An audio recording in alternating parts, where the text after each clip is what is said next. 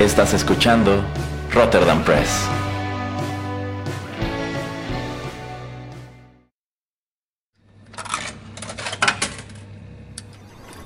Los videojuegos han deleitado tus sentidos en la pantalla y ahora lo harán en la radio a través de su música. Descubre por qué los videojuegos se han convertido en una manifestación más del arte. Inserta una moneda y acompáñanos. Esto es 8 bits.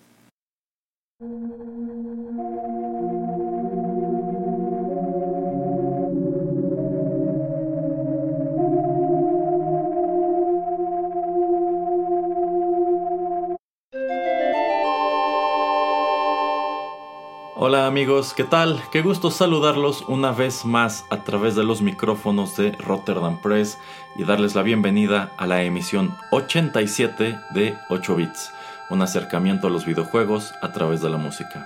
Yo soy Erasmo y aquí está, no puede faltar, el señor Juanito Pereira. ¿Cómo lo trata la vida, señor Pereira? El señor y titular del programa, por favor, me trata muy bien. el titular del programa, que soy yo, efectivamente trato muy bien al señor Pereira. Por, eso sigue, sigue aquí, si no lo tendría allí metido en, el armario de los estropajos y escobas. Pero bueno, en esta ocasión, en vista de que pues tenemos nuestras emisiones a propósito de Halloween, al señor Pereira precisamente se le ocurre que abordemos un título, un título muy peculiar y yo creo también muy ad hoc para la ocasión. ¿De cuál se trata, señor Pereira? Estaremos platicando del videojuego para el Nintendo titulado Monster Party. Así es, este juego apareció en el año de 1989 y la verdad es que, bueno, yo no había pensado en este título en un buen tiempo y el día que el señor Pereira me manda precisamente el, gameplay para que asomáramos al mismo, pues no había reparado en un buen número de peculiaridades que estaremos compartiendo con ustedes a través de los siguientes bloques. Entonces, dicho todo esto, vamos con música, señor Pereira. Muy bien.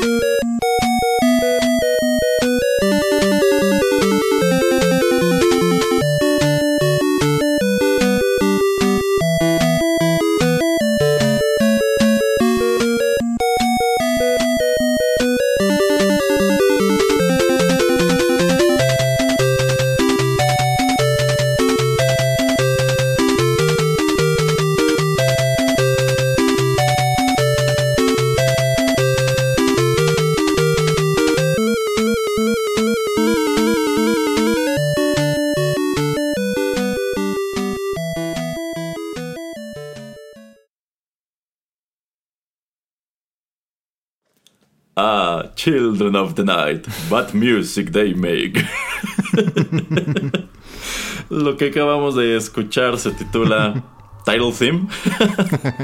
este es el tema de la pantalla inicial de Monster Party que apareció, ya lo dijo el señor Pereira, para el NES en 1989. La música de este juego, la, la poca música que tiene este juego fue escrita por Masaki Hashimoto y T. Mikumo. No sé qué signifique esa T. Los créditos sencillamente dice T Mikumo.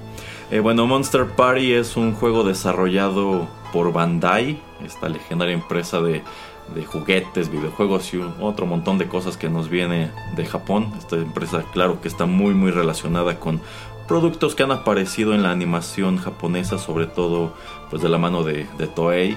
Sin embargo, bueno, en los años 80, no sé si en este punto ellos ya habían tratado de competirle a Nintendo con su propia consola que fracasó, pero, en los años 80, pues ellos desarrollando un número de títulos para el NES, que era la consola doméstica por excelencia.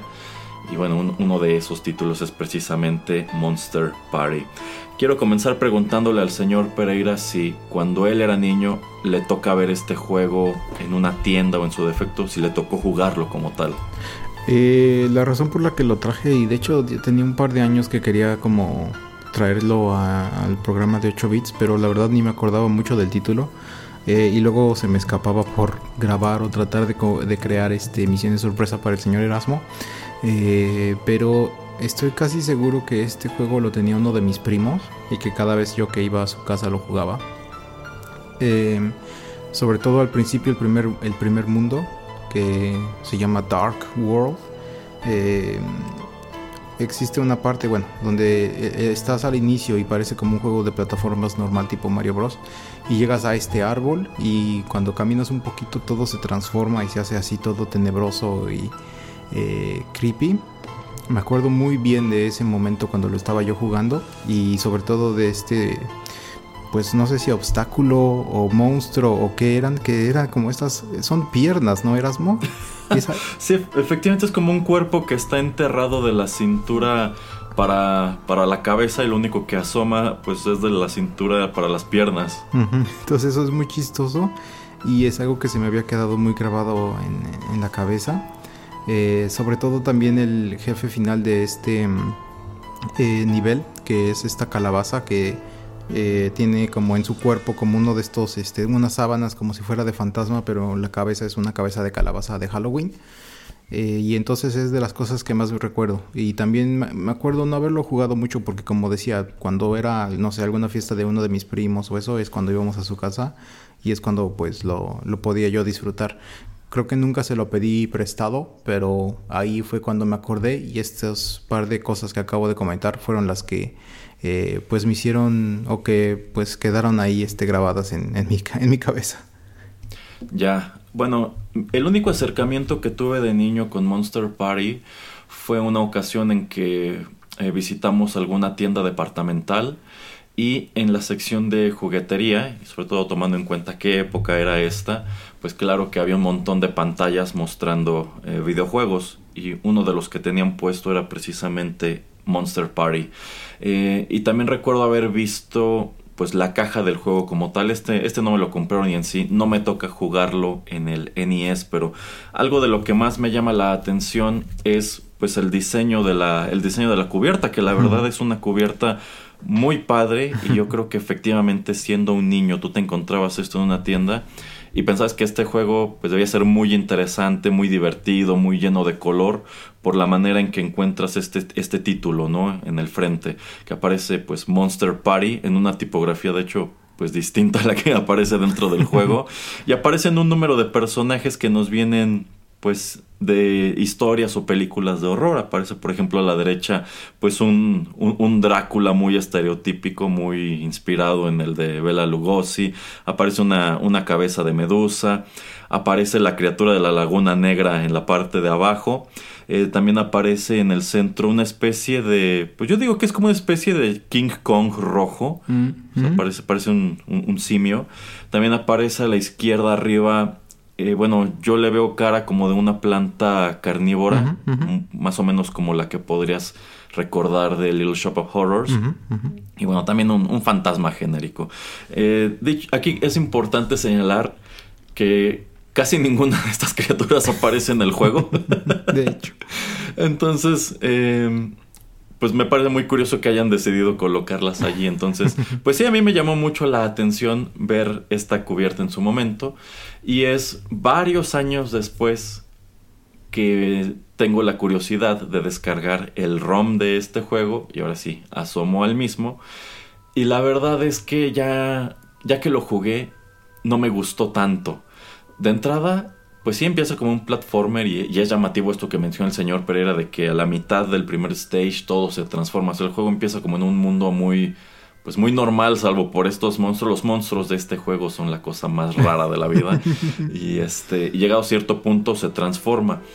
Y yo creo que esa es la primer gran sorpresa, porque cuando este mundo se transforma, pues los árboles, los arbustos, todo pues se convierte en, unas cosas muy espeluznantes, ¿no? O sea, como los arbustos se transforman en estos como cráneos llenos de sangre. Y empezando por allí yo pienso, ¿cómo es que Nintendo les permitió meter esto en un videojuego dirigido a niños?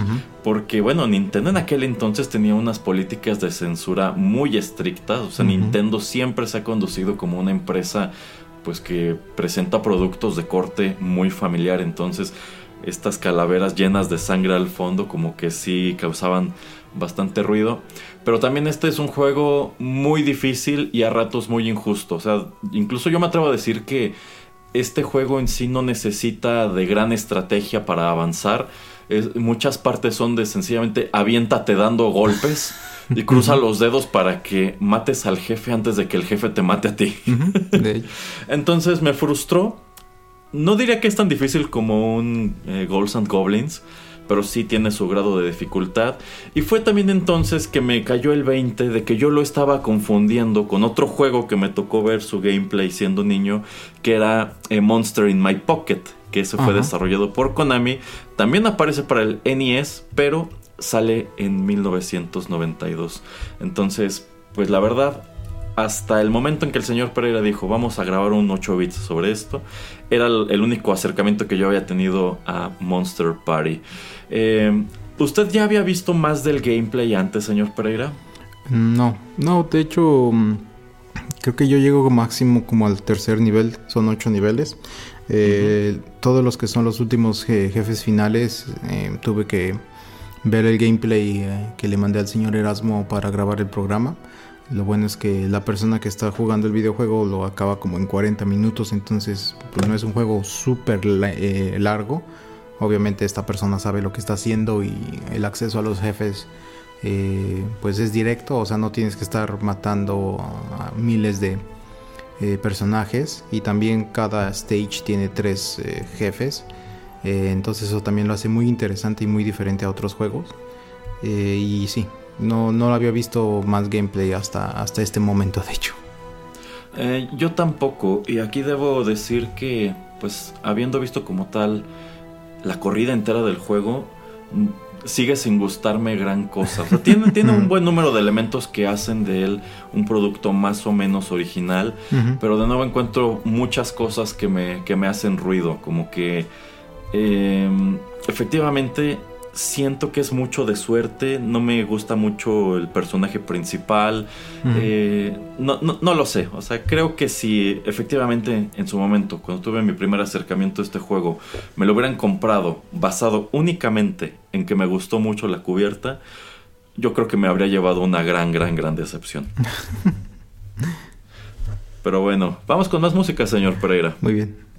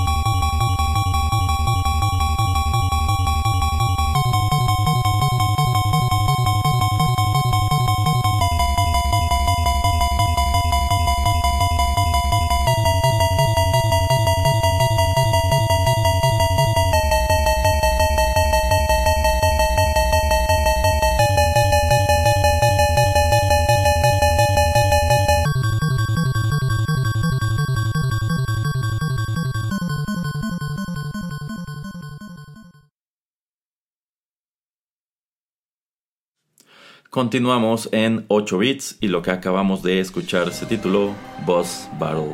Como el título delata, claro que este es el tema musical que escuchabas en estas habitaciones donde ibas enfrentando a los distintos jefes que tiene este juego. Es un tema musical que escuchas varias veces de hecho, dada cuál es la mecánica de, juego de Monster Party. Bueno, antes de que entremos de lleno con esa peculiaridad, nada más quería pues, comentar un poco sobre lo que es la historia de este juego. ¿Por qué, por qué nos estamos adentrando a esta, a esta Monster Party? Que bueno, ya viendo el juego bien, no tiene nada de Monster Party, aunque sí es un videojuego en donde aparecen muchos monstruos que tiene cierta relación con algunos títulos clásicos de horror. Pero bueno, en realidad al momento de que tú empiezas tu gameplay, pues te cuentan mediante unas pequeñas cinemáticas muy sencillas, muy de, muy de la época del NES, que tú controlas a un chico llamado Mark, quien un día después de su práctica de, de béisbol, va caminando para su casa y así de la nada, muy casual, le aparece un monstruo que es una especie de, es una especie de gárgola llamada Bert. Y Bert le explica que, que su mundo, que se llama World of Horror, este, pues ha sido invadido por un número de monstruos malévolos y necesita que, que, alguien, y ese alguien al parecer es la primera persona que se encontró en la calle, que alguien vaya con él y le ayude a librar su mundo de todas estas criaturas. Entonces él se lleva consigo a, a, este chico y, y, se fusionan, pero tú pensarías, bueno, se fusionan para, para que quede una especie de amalgama de los dos, ¿no? Como si fuera un niño gárgola, pero no, en realidad tú ya al interior del juego utilizas a, a, Mark, quien no tiene más arma que su bate de béisbol. Y Así este es. es el primer problema con el que te encuentras, porque este bate no tiene absolutamente nada de rango. Tienes que acercarte muchísimo mm. a los enemigos para golpearlos. Y en vista uh -huh. de que se mueven mucho o vuelan o qué sé yo, pues la verdad es muy fácil que te golpeen. Para tu buena fortuna tienes una barra de vida enorme. Yo creo que estaban conscientes de que en este juego te iban a pegar muchísimo y de pronto sí. al parecer es un poco difícil ir encontrando vida. Y solamente en ciertos puntos del juego, eh, al ir destruyendo a los enemigos, estos dejan caer una, una píldora que te convierte momentáneamente en Bert. Y Bert, Bert es un mucho mejor personaje, tiene otro número de habilidades entre ellas. La más importante es que puede volar. Eh, uh -huh. Entonces es más fácil desplazarte a través de la pantalla utilizando esta habilidad y, y tira rayos láser. Efectivamente, Bert tiene su rayo láser, que bueno, yo supongo que es más como, como si escupiera fuego. Y algo que sí me gustó es que ese fuego, conforme tú avanzas en el, en el juego, se vuelve más poderoso. O sea, la, en los primeros stages, Bert solamente escupe una, pues una bola de fuego. Más adelante uh -huh. empieza a escupir tres y ya es un ataque más poderoso. Entonces tienes que ir alternando entre estas dos personas a lo largo de estos niveles, en los cuales, bueno, a pesar de que se juega como un platformer cualquiera, bueno, este no es tu típico título en donde al final del nivel 1 hay un jefe y otro al final del 2, etc. Sino que al ir avanzando por estos mundos hay un buen número de puertas dispersas en él. Entonces ya lo decía el señor Pereira, cada uno de estos stages tiene alrededor de tres jefes distintos. Y tú tienes que buscarlos, o sea, puedes avanzar de manera lineal, pero sí tienes que estar metiéndote en, en, estas puertas y esto conlleva que en ciertos lugares tengas que regresarte porque pues tú para salir del stage como tal necesitas vencer a los tres jefes para obtener la llave y ahora sí Ajá. abrir la última puerta que es la que te conduce al siguiente nivel. Y la verdad puesto en papel no suena mal. Yo siento que es una muy buena manera de variar un poco sobre lo que era el concepto del juego de plataformas en ese momento. ¿A usted qué le parece, señor Pereira? Efectivamente, eh, de inicio esto, para bien, para mal, la primicia, la manera en que nos presentan a los personajes eh, y la manera en que, como comenta Erasmo, se disque fusionan y podemos utilizar uno algunas veces y el otro de manera temporal. Eh, a mí me parece algo muy interesante y como les comentaba me atrapó en ese entonces. Eh, también esto que comento de que el nivel pues cambia y los enemigos cambiaban porque como que la maldad caía o yo qué sé. Y supongo que antes de que hubiera esta transformación veíamos el mundo como era antes cuando antes de que Bert fuera por ayuda. Y tener una barra pues bastante larga de energía significa que uno tiene que tener un contacto o una estrategia de mm, pues una manera mm, como envalentonada, ¿no? Tener que ir de frente contra los enemigos eh, y muchos de ellos te aventaban cosas y pod podías este re, en, pues con el bat regresárselas o así que bateárselas de regreso como existía este tipo de medusa que era una como medusa tipo serpiente con cabeza y cabello de serpiente, que eso luego lo discutiremos en, el último bloque, pero cuando te aventaba las serpientes esta medusa, pues eh, podías batearlas y se las regresabas, que entonces era eh, la manera de tratar de mantener una distancia. Había un, jefe que parecía una como tipo estatua, estatua sorry, que aventaba como jabalinas y estas mismas jabalinas también se las podías regresar. Eh, entonces tenía bastantes jefes variados, no todos tenían obviamente algo que te estaban aventando, algunos solamente eh, se te echaban encima y entonces pues tú tenías como que idear una buena estrategia para lidiar con ellos. Y lo que ya estás también comentando de que había tres jefes, había que destruirlos a todos para conseguir la llave, porque si no, no había salida de, del nivel. Entonces todo eso me gusta. Y una cosa antes em, que no quiero dejar de comentar, los diseños sobre todo también de los Foot Soldiers me gustó bastante, Erasmo. No sé eh, esta ha sido una de esas cosas que a ti tal vez sí te gustó de, de ello. Sobre todo, por ejemplo, como, como ya estoy comentando esto de los pies que están em, de esta gente enterrada o había unos eh, ojos que tenían como pies, iban caminando. Eso también como que me gustó mucho el diseño de algunos de estos personajes y también me sorprende mucho que Nintendo haya dejado que un juego como este haya salido. Sobre todo esos perros frikis con cabeza de humano, pero según yo esto viene de algo de allá de Japón, pero sí es algo así como que acá en, en América, en, en, todo el continente vemos y decimos, ¿qué diablos es eso? ¿no? Entonces es muy interesante y muy impactante porque tal vez eh, son tradiciones o son cuentos o son eh, cosas de espanto allá en, en, Japón, pero que para nosotros es totalmente alienígena. Entonces eso también lo hace pues muy rico en el tema del diseño de, pues, aunque yo digo esto de los minions, ¿no? Entonces es muy, muy interesante. Eh, sí, si bien la verdad es que los stages no se ven muy creativos en general, eh, eso me gustó, que aquí no es, no, es, tu juego de monstruos en donde encuentras a estos enemigos genéricos de Castlevania que tienen que ser eh, murciélagos, esqueletos, cabezas de medusa, eh, no sé, monstruos clásicos como minotauros, momias, etcétera, etcétera. O sea, si hay algunos de ellos, pero el grueso de estos enemigos que están sueltos por, por los stages sí tienen mucha creatividad. O sea, ya mencionó el señor Pereira estas piernas que están salidas del piso y no te hacen nada. O sea, sencillamente podrías brincarlas y seguir tu camino. Pero claro que si ves unas piernas de estas en la calle vas a llegar con tu bata a golpearlas, ¿no? No, aparte es muy importante ir destruyendo a los enemigos porque sueltan items. Entonces yo creo que pues uno de tus objetivos es ir encontrando estas píldoras que te convierten en Bird porque es más fácil abrirte paso de ese modo. Eh, y me gusta mucho que pues sí, sí, en lugar de que nada más hicieran unos tres o cuatro enemigos que van repitiendo todo a lo largo del juego, el repertorio de ellos es distinto en cada uno de los stages, ¿no? O sea, en el primero encuentras esas piernas, en el segundo encuentras una especie como de cocodrilo morado que de hecho te escupe te escupe algo, pero si se lo rechazas con el bat, lo matas de un golpe, mientras que con el si le pegas directamente tienes que darle como tres o cuatro veces.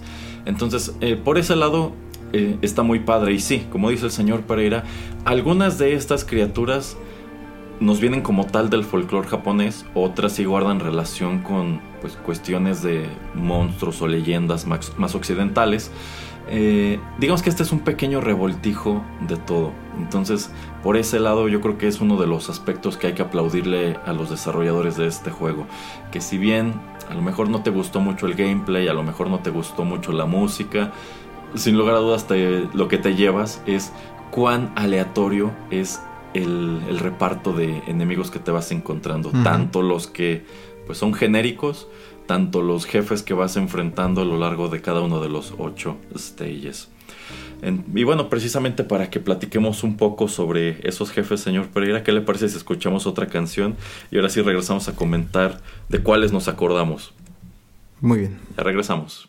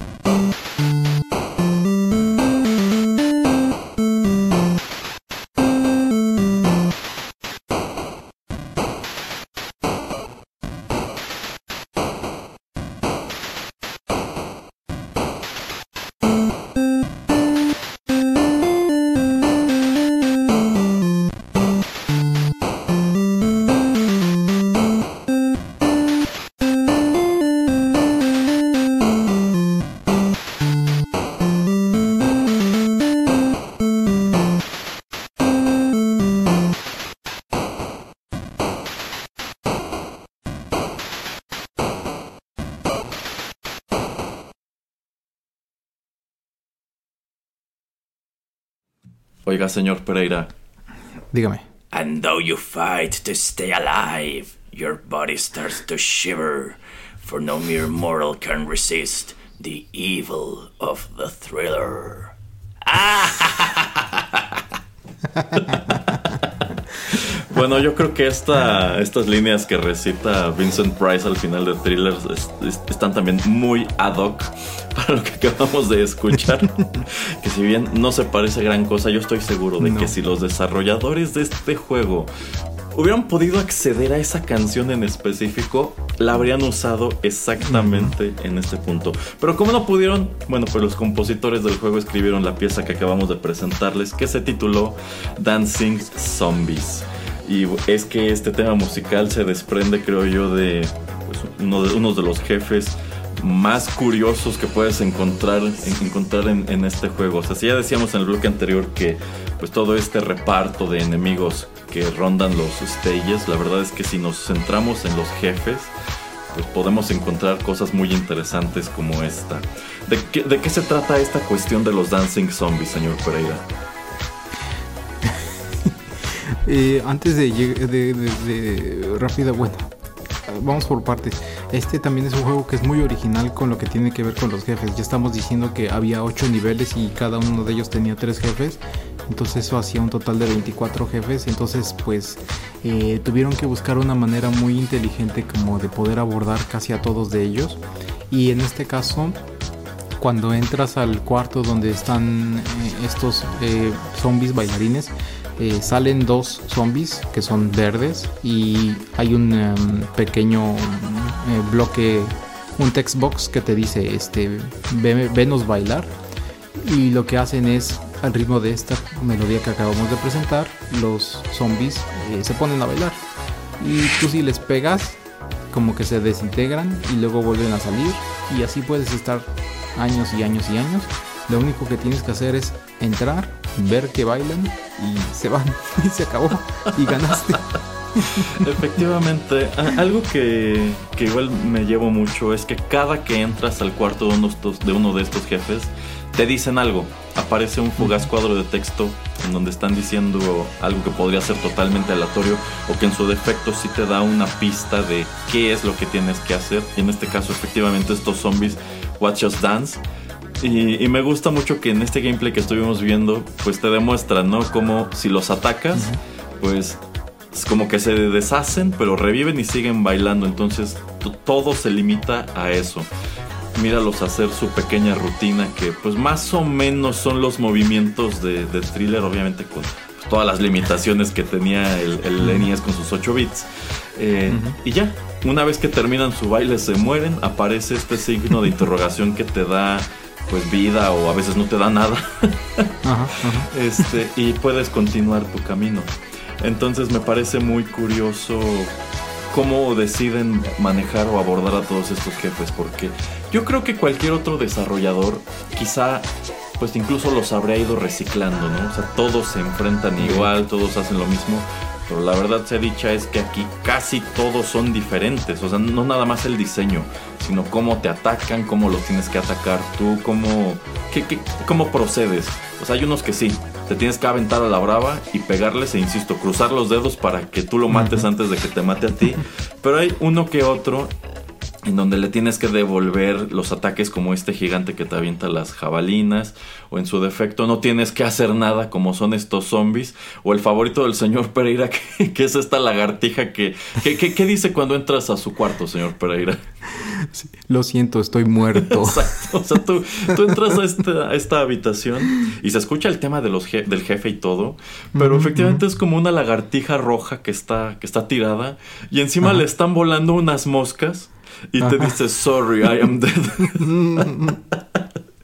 y no tienes que hacer absolutamente nada. Inmediatamente te aparece este signo de interrogación y puedes seguir tu camino porque llegaste y pues, nada, el jefe está muerto y hasta te pide perdón, así como que, oh, discúlpame, no puedo ofrecerte una batalla de jefe porque me morí. Entonces se me hace muy simpático eso. ¿De, de cuál, otro, cuál otro le gustó, señor Pereira?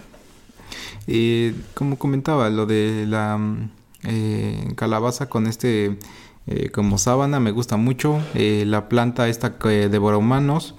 Eh, y bueno, pues tenemos, digamos, entre comillas, los genéricos, ¿no? Que vemos en muchos de estos eh, tipos de juegos y que los seguiremos viendo, que es como la, la em, araña gigante o una tipo de oruga gigante o este la Grim Reaper, ¿no? O hasta un dragón. Entonces esos son tipo de, de, de jefes que pues casi siempre vemos en todos lados. Pero pues yo quiero que mejor me diga Erasmo algunos de los que a él le gustó o de los que le causaron risa porque creo que nos tenemos que ir empezar a inclinar eh, a ese terreno porque este juego tiene a muchos que son risibles o que dices qué diablos está pasando. Exacto. Bueno, eh, también me gusta mucho este que encuentras en el primer stage, que es esta Jack o Lantern con una sábana. Y me da risa Ajá. también que te dice, please don't pick on me. O sea, por favor, no me, no me hagas nada, pero te empieza a atacar de inmediato. Este, y me gusta ese diseño porque se parece mucho al personaje de Halloween de la serie animada de los cazafantasmas. Porque seguramente el señor Pereira lo recuerda, uno de los grandes villanos de esa serie es un, un monstruo llamado Halloween que tiene exactamente este diseño. Es una cabeza de calabaza encima de una, de una sábana y al parecer es un monstruo muy poderoso. Entonces, entonces me gusta ese, también me gusta la planta come humanos, porque de nuevo te remite a la de Little Shop of Horrors. Eh, también uno que igual tuve que pausar el gameplay porque yo no podía creer lo que estaba viendo. Es el camarón empanizado. Exacto. O sea, al fondo aparecen dos. Pues yo, yo, yo no les veo forma de gran co de, de- de nada realmente, pero casi casi me atrevo a decir que son unas freidoras. Y aparece este camarón ajá. empanizado frito, que sencillamente va brincando de un lado a otro de la pantalla. Y cuando lo. Bueno, en sí tiene tres etapas, o sea, esta ni siquiera es mi forma final. cuando lo- cuando le, le ganas a su forma de camarón, se convierte en aro de cebolla. y, des- Frito. y después, Sí. le- y cuando le ganas al aro de cebolla, se convierte en chicken wing, se convierte en una alita. Y ya que le Ujú. ganas de esa forma, ahora sí te da tu, tu signo de interrogación. Pero, ¿qué, qué otro juego conoces, señor Pereira, en donde tienes que pelear contra un camarón empanizado gigante? Ningún- en ningún lado. Pero ah, se me va a olvidar. Entonces, de una vez mejor digo, Ajá. es que este es un spoof. Ajá. Y según yo lo que había leído en algún lado es que es tipo como de freidoras. Tal vez parecen tal vez igual freidoras. Pero según yo son máquinas teletransportadoras porque es una parodia de la película de la, la mosca, The Fly. Ah. Con este, el eh, gran actor. eh, Jeff Goldblum. Que es gran amigo. Ajá, que es gran amigo de Erasmo Jeff Goldblum. Sí, sí, Jeff Goldblum Y- es mi cuate.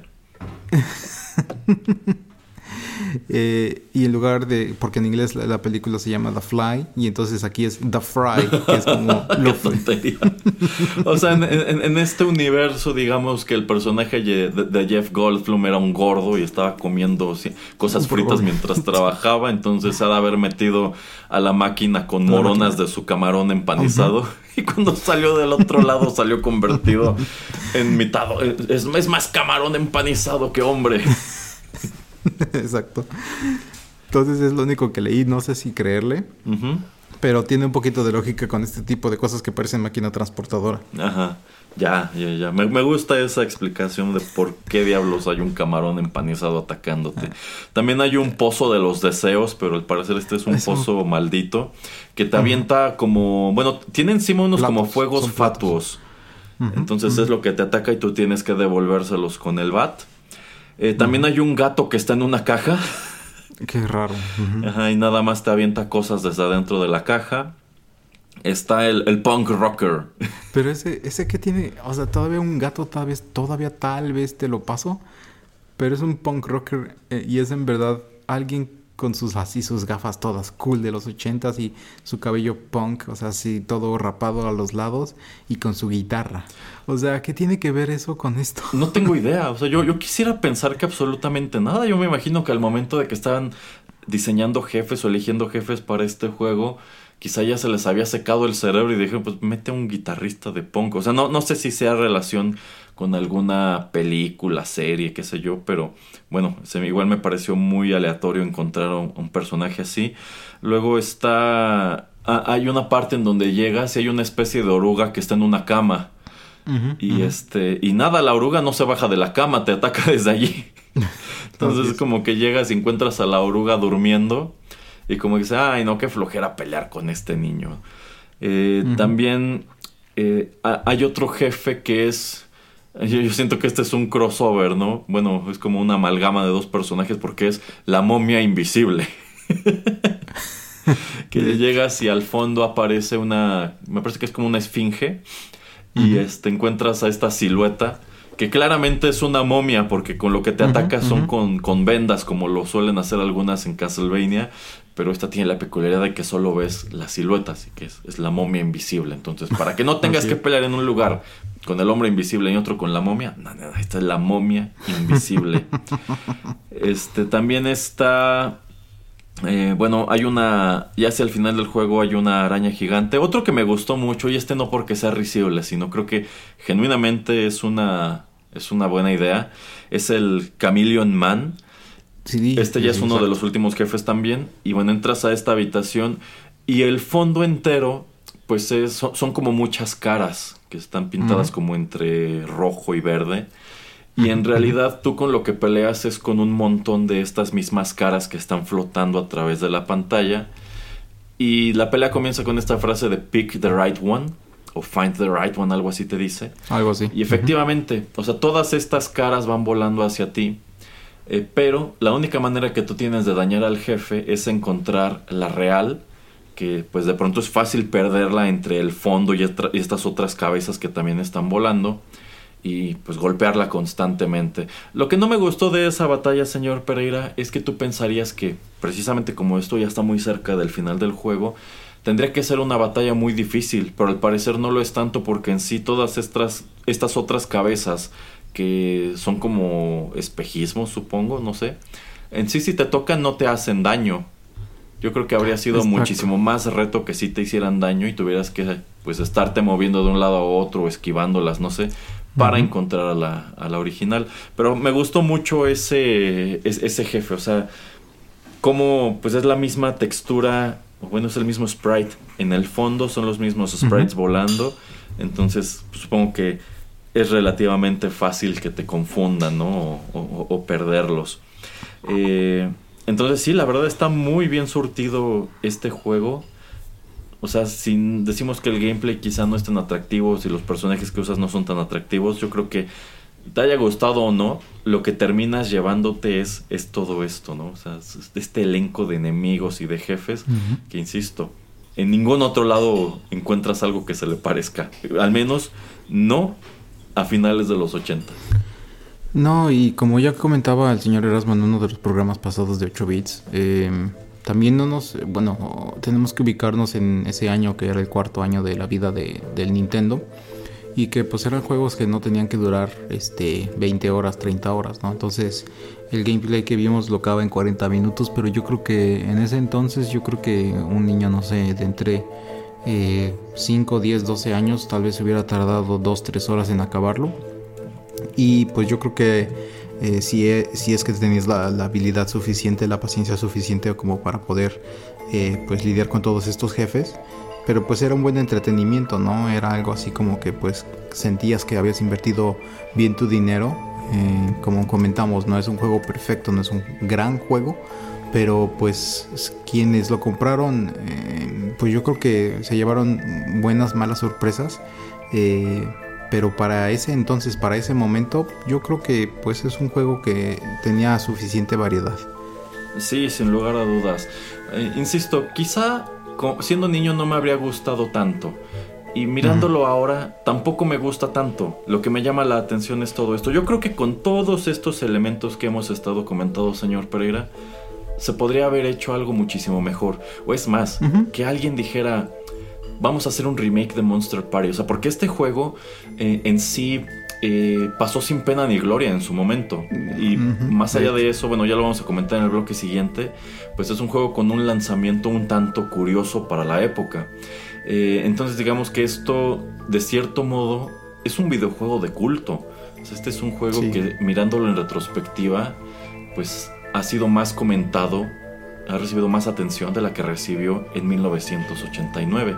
Entonces yo no vería descabellado que quizá en algún momento alguien dijera, yo creo que aquí había un muy buen juego al cual si le hubieran dedicado un poco más de tiempo y se le hubieran arreglado ciertas cosas, pues yo creo que habría sido recordado como, como otra cosa, porque insisto, ya de, entre todas las cosas que hemos comentado aquí, sobre todo cosas de la era del NES, esto, esto está totalmente descabellado, esto está jalado de las greñas, o sea, no, no yo no ubico otro juego de esa época en donde encontraras cosas tan locas como, como en este.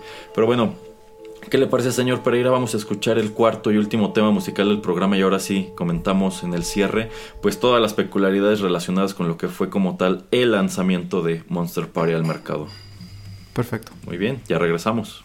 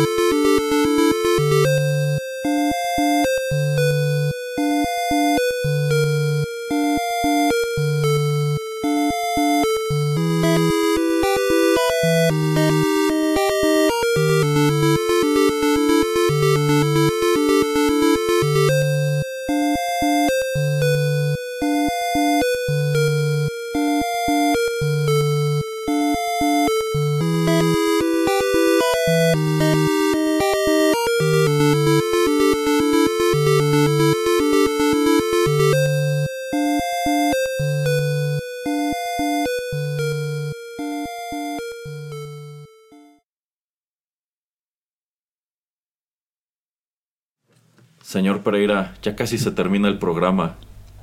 Ay, qué triste. Pero no tears, please. It's a waste of good suffering. bueno, lo que acabamos de escuchar se titula World of Horror. Y ya nos decía el señor Pereira antes, en el primer stage, bueno, la primera mitad es una cosa, la segunda es otra, y también tenemos dos temas musicales. Este que acabamos de escuchar es el que se escucha cuando este mundo aparentemente normal se convierte en eso, en un mundo de horror, con cráneos llenos de sangre y otras cosas espeluznantes, ¿no? Que dicho sea de paso, yo creo es uno de los mejores temas musicales de este juego que, uno, no tiene mucha música, y dos, la verdad es que el grueso de ella no me gustó gran cosa, no sé al señor Pereira. No, de hecho cuando le propuse al señor Erasmo el traer el juego, eh, me ganó en mandarme una lista de su selección de la música porque le iba yo a comentar, bueno, como no he encontrado nada eh, pues reciente o alguien que haya hecho covers de esto en YouTube o en algún otro lugar, ¿por qué no mejor escoger algún otro tipo de música y nada más hablar del, del videojuego?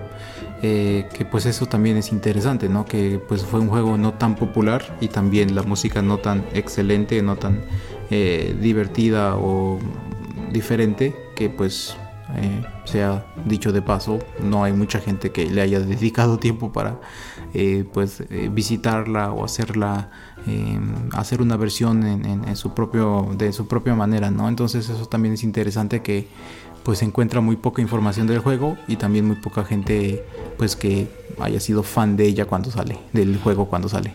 Efectivamente, al momento de escuchar estas piezas en 8 bits, como, como la gran mayoría de ellas no me gustaron, dije, pues voy a buscar covers, a lo mejor alguien ha hecho una versión o una adaptación de esta música y suena mejor, pero yo solamente encontré uno y estoy seguro que es exactamente el mismo que encontró el señor Pereira. Eh, y debo decir que esto es toda una rareza porque casi me atrevería a decir que en toda la historia de este programa, este es el primer juego del que no encontré, o no, bueno, sí no encontré covers, o sea, no habría encontrado covers de la música de haber querido utilizarla. O sea, todos los que hemos comentado hasta ahora, pues claro que hemos traído pues versiones en metal, en piano, en violín, o a lo mejor en sintetizador, o no sé, transformada en otra cosa. Pero, insisto, creo que por primera vez en la historia del programa ese ejercicio no fue posible a falta de oferta. Eh, entonces, pues me parece muy curioso eso. A pesar de que el juego tiene cierta reputación, yo creo que pues si le preguntáramos a muchos intérpretes al escuchar esta música dirían, pues no, tampoco me gusta como para adaptarla, ¿no? O sea, aún no le veo mucho caso. Entonces, pues muy curioso, como también es curiosa la historia del lanzamiento de este juego. Cuéntanos un poco sobre eso, señor Pereira. Pues rápidamente este juego, como ya estábamos comentando, sale en el año de 1989. Eh, eh, y bueno, fue desarrollado en Japón, pero pues este juego nunca ve la luz en ese país. Eh, la verdad, no existe así como una historia 100% pues verídica o, respaldada con información de por qué no sale en Japón. lo que sí sabemos es de que pues solamente sale en Estados Unidos o en, América, eh, pero que existía o se rumoraba que existía una versión eh, que iba a salir para Japón que nunca ve la luz hasta el año 2000 más o menos. No, eh, fue el año, sí, más o menos el año 2000, donde una persona que trabajó para, para Bandai que y el equipo que desarrollaba este videojuego le comenta a alguien más de, ¿sabes qué? Yo tengo una versión, una versión como beta de lo que iba a ser el juego para Japón o de lo que iba a ser en verdad el juego de Monster Party. Eh, lo tengo en, un cassette eh, y lo voy a vender. Lo termina vendiendo, lo termina subastando por 6 mil dólares. Y cuando... 6 mil dólares por un prototipo. Ajá, por un prototipo. Y cuando esta persona pues mete el, cassette a su Nintendo, se da cuenta de que, sorpresa, sorpresa, muchos de los personajes que iban a salir en el juego original o en el juego japonés eh, eran copias muy fidedignas o casi parecidas a personajes que eh, salían o habían salido en, por, en películas de, en Estados Unidos.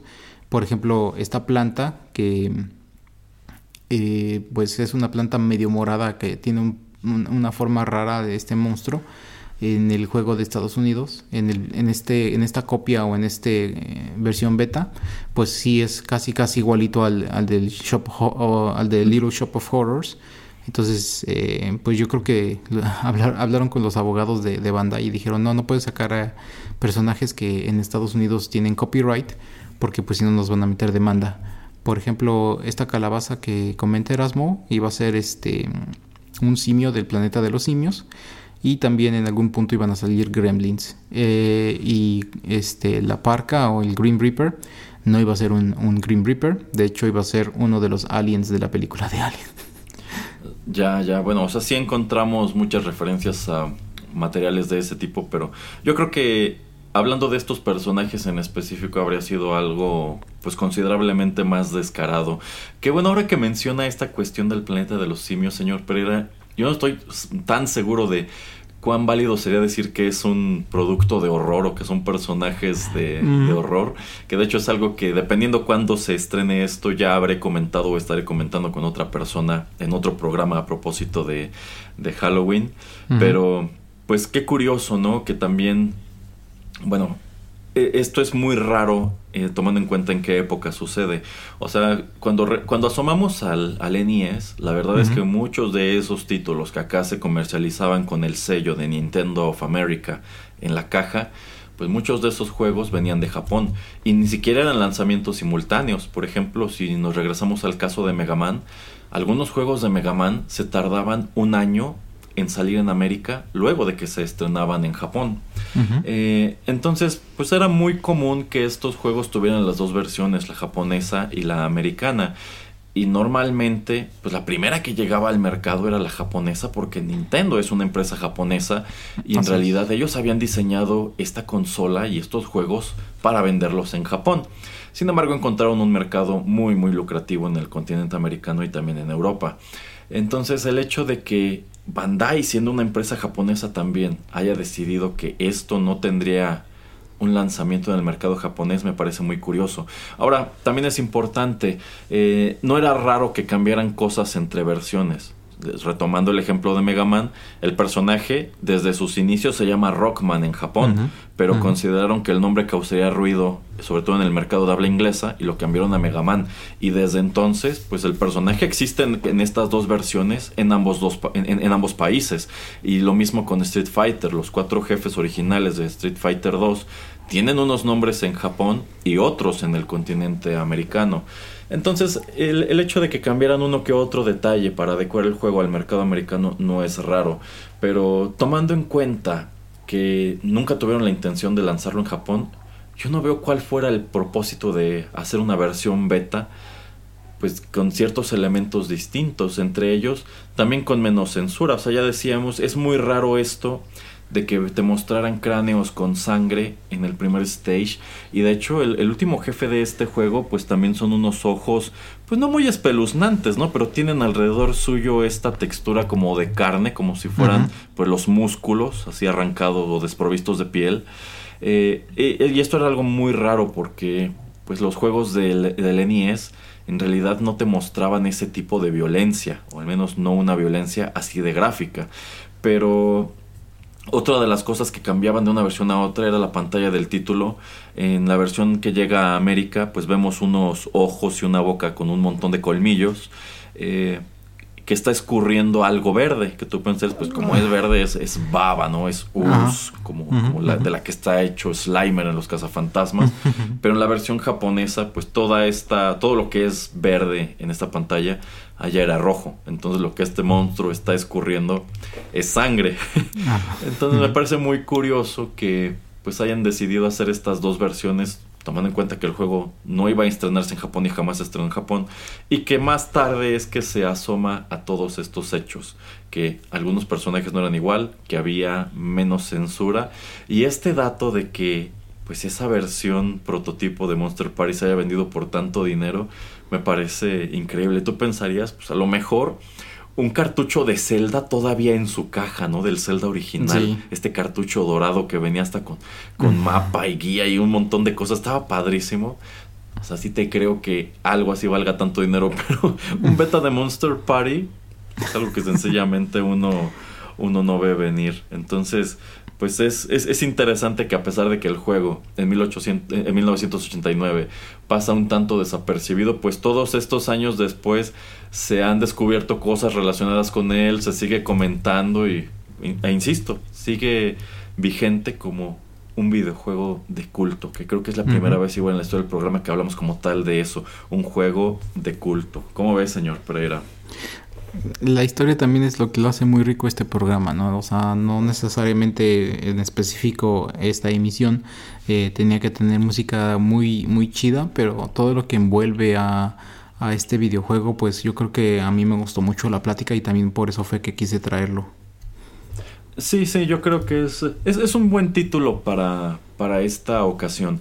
O sea, la música no es muy buena ni es muy espeluznante. Yo creo que algo que le pudo haber ayudado a este juego fue una mejor banda sonora porque siento siento que si el juego ya se está tomando todas estas libertades de mostrar sangre y pues todos estos jefes que nos vienen o no nos vienen de franquicias de horror o que son parodias, pues la música es demasiado brillante o demasiado amigable para los temas que está abordando quizá este, este, juego con otra música un poco más, más de horror habría mejorado muchísimo la, la, experiencia, ¿no? Y quizá pues habría llamado la atención lo suficiente como para que sí existieran eh, covers de esta misma banda sonora. Pero pues sí, yo creo que aquí el señor Pereira nos trajo un título muy interesante. Creo que si, hay, que si hubiéramos, nos hubiéramos sentado a platicar The Monster in My Pocket, quizá no habríamos tenido tanto tema de conversación como lo tuvimos con, con Monster Party, que incluso antes de que grabáramos yo dije, ¿de qué carajos vamos a estar platicando, no? O sea, ¿cómo le vamos a sacar jugo a este juego? Pero bueno,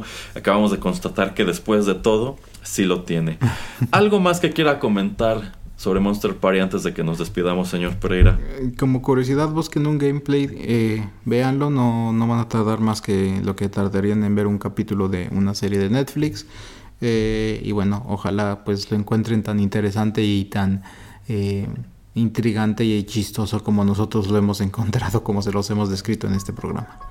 Así es, y dicho todo eso, no queda sino recordarles que la totalidad de nuestros programas están disponibles de manera gratuita en SoundCloud y que también pueden suscribirse a nuestro podcast en iTunes, Spotify, Google Podcasts y otras tantas aplicaciones para recibir de manera automática lo más reciente en sus dispositivos móviles. Nosotros fuimos el señor Juanito Pereira y Erasmo y ya lo saben, los estamos esperando aquí todas las semanas en los nuevos contenidos de Rotterdam Press. ¡Feliz Halloween!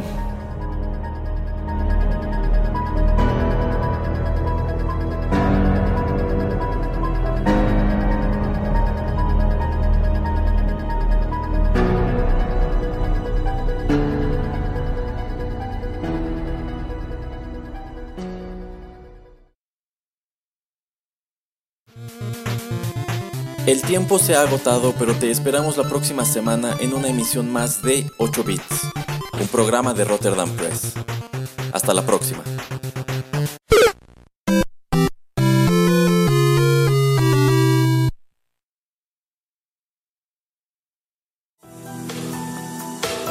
Estás escuchando Rotterdam Press.